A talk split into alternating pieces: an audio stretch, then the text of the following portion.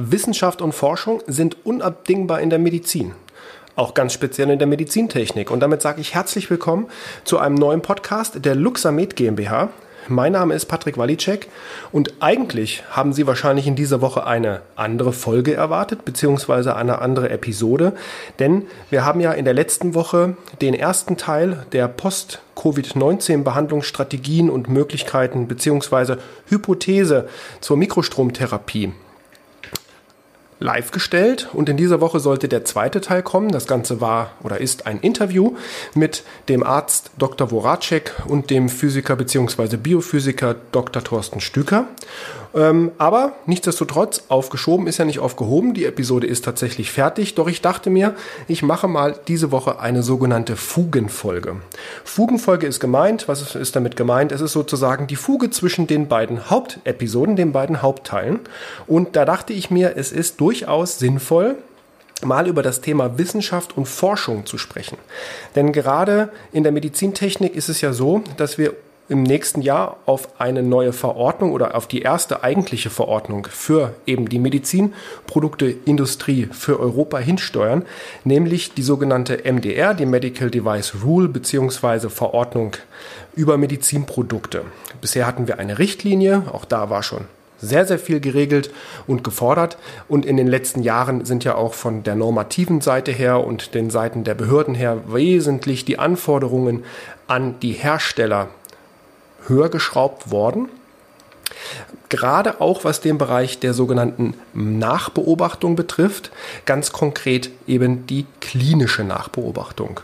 Und in dem Zusammenhang dachte ich mir, möchte ich Ihnen mal ein eine Studie im Speziellen, aber auch eine weitere, schon etwas ältere, jetzt mittlerweile drei Jahre alte Studie eben zur Mikrostromtherapie mit dem Luxamed HD 2000 Plus vorstellen.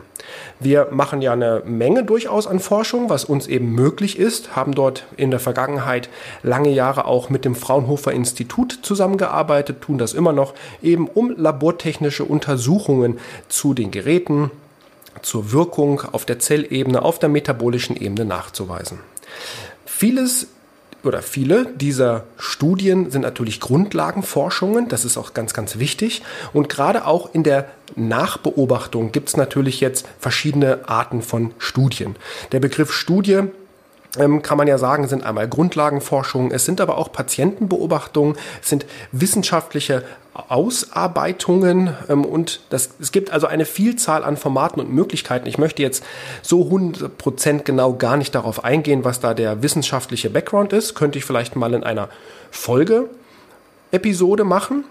Wäre vielleicht auch interessant, gerade mal über dieses Thema Goldstandardstudie zu sprechen. Aber heute, wie gesagt, ist es ja auch nur eine kurze Fugenfolge und daher möchte ich gerne da auf eben eine Studie zur Therapie von chronischen Schmerzen mit dem Luxamed HD 2000 Plus eingehen. Vorher noch, was halt wichtig ist zu wissen, eben diese klinische Nachbeobachtung, wovon ich gesprochen habe, dazu wird es definitiv eine Episode geben, weil das ist ein ganz, ganz, ganz wichtiger eklatanter Teil für die Medizinprodukteindustrie, aber auch um die Konformität seines Medizinproduktes, sprich im umgangssprachlichen Bereich die Zulassung aufrechtzuerhalten. Das Ganze nennt sich PMCF, Post-Market Clinical Follow-up. Und das führen wir ja schon seit Mitte letzten Jahres durch. Auch sehr, sehr erfolgreich führen wir das durch. Und dazu, wie gesagt, wird es eine spezielle Episode geben. Jetzt aber zu unserer eigentlichen Studie. Diese wurde nämlich im August diesen Jahres, im August 2020 veröffentlicht und es geht eben um die Therapie von chronischen Schmerzen mit dem Luxamed. Die Studie wurde durchgeführt an der Universität von Messina in Italien. Wir sind ja sehr, sehr stark und schon viele Jahre auch mit den Vorgängergeräten Klinikmaster, Vitalmaster, HD 1000, HD 2000, HD 3000 in Italien vertreten, da auch sehr, sehr erfolgreich, gerade was den Einsatz in Kliniken betrifft.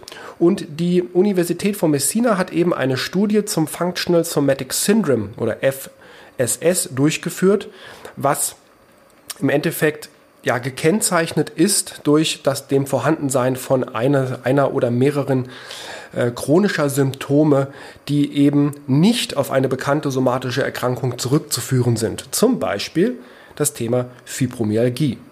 In den USA gibt es ja zur frequenzspezifischen Mikrostromtherapie nach McMakin auch eine Untersuchung, gerade was die proinflammatorischen Zytokine im Körper betrifft, die assoziiert sind zu einem HWS-Trauma und der entsprechend dazu zuordnenden Fibromyalgie. Hier in dieser Studie ging es wirklich allgemein um, kann man sagen, chronische Schmerzen und um den Nachweis zu erbringen, eben den klinischen Nachweis, wie und ob Mikroströme bei chronischen Schmerzen wirken. Es wurden dort Patientengruppen genommen. Insgesamt, es waren einige Männer, der Großteil war Frauen. Und diese wurden über einen Zeitraum von fünf Wochen behandelt. Pro Woche erhielt jeder Patient eine äh, zwei Behandlungen, sprich insgesamt dann auch nur zehn Therapien, um auch die Evaluation dort eben auf zehn Therapien hin abzuschließen. Was man zusammenfassend sagen kann, ist, dass wir eine signifikante Reduktion der Schmerzbereiche haben und die Schmerzgebiete sich bei den Patienten deutlich, sprich signifikant verringert haben. Es wurden auch noch sogenannte Wohlfühlfaktoren in dieser Studie beobachtet. Da ging es um den Body Mass Index, es ging um den Flüssigkeitshaushalt und so weiter und so fort. Da will ich jetzt eigentlich gar nicht hier näher drauf eingehen, weil Sie finden auch wiederum hier in dieser Episode im Text zur Episode, den sogenannten Show Notes, einen Link zu unserer Website. Da ist das Ganze nochmal ein bisschen ausführlicher beschrieben und da finden Sie natürlich auch den Link zu PubMed, denn es ist ja eine international veröffentlichte medizinische Studie. Daher kann man sich dort über den Link eben die gesamten Studienergebnisse anschauen. Der Autor der Studie hat übrigens sehr, sehr schön auch noch weiter über den Tellerrand geschaut, eben über die reine Wirkung bei chronischen Schmerzen hinaus. Er hat nämlich geschaut, was ist denn jetzt so nach seinem Verständnis eigentlich der Wirkmechanismus? Und natürlich sind es die Frequenzen, die in Resonanz gehen und die Biochemie des Gewebes beeinflussen und er geht davon aus, dass der Mikrostrom bzw. die verwendeten Frequenzen in der Lage sind, unter anderem, das Nervensystem zu beeinflussen. Besonders setzen diese nach seinem Verständnis an an Nervenfasern Level B und Level C. Das führt mich eben zu der eingehenden auch erwähnten Studie des Fraunhofer Institutes in 2017. Da haben wir nämlich geschaut, was ist denn jetzt tatsächlich der Effekt im Stoffwechsel an den Zellen? Also wir haben humane Zellkulturen genommen, diese therapiert mit spezifischen Frequenzen, mit spezifischen Programmen und natürlich auch der bekannten Luxamed-kybernetischen Automatik, wo ja alle Anteile des frequenzspezifischen Mikrostroms drinne sind, aber eben über ein Feedback-Verfahren eine Parametrisierung individuell auf das Gewebe des Patienten vorgenommen wird und halt Frequenzbänder aus, der, aus dem frequenzspezifischen Mikrostrom gescannt, fokussiert und polarisiert werden. Aber zurück zur Studie aus 2017, denn hier ist eben bewiesen worden, dass wir in der Lage sind, mit dem Mikrostrom des HD 2000 Plus, also das, diese beiden Studien wurden mit dem Luxamed HD 2000 Plus durchgeführt, dass wir damit halt auch in der Lage sind, die Zellen zu erreichen und diese zu beeinflussen. Allen Anwendern der Geräte, der Anwendern von Mikrostrom ist natürlich klar, dass Mikrostrom das tut weil sonst wären die Geräte ja schon lange, lange nicht mehr im Markt und wir sind äh, diesem Jahr im 2020 bereits 20 Jahre am Markt und das halt auch international vertreten. Dennoch ist es für uns wichtig und es wird umso wichtiger, wissenschaftliche Nachweise, wissenschaftliche Studien durchzuführen, um einmal ein tiefgreifenderes Verständnis zur, zu den Frequenzen, zu den verwendeten Stromstärken, zur auch Auf- und Entladung von Gewebsstrukturen, zur Gewebsimpedanz und so weiter herauszufinden. Dass das Ganze praktisch am Patienten funktioniert, wissen wir, sehen wir in unseren laufenden Nachbeobachtungsstudien, eben dem sogenannten PMCF.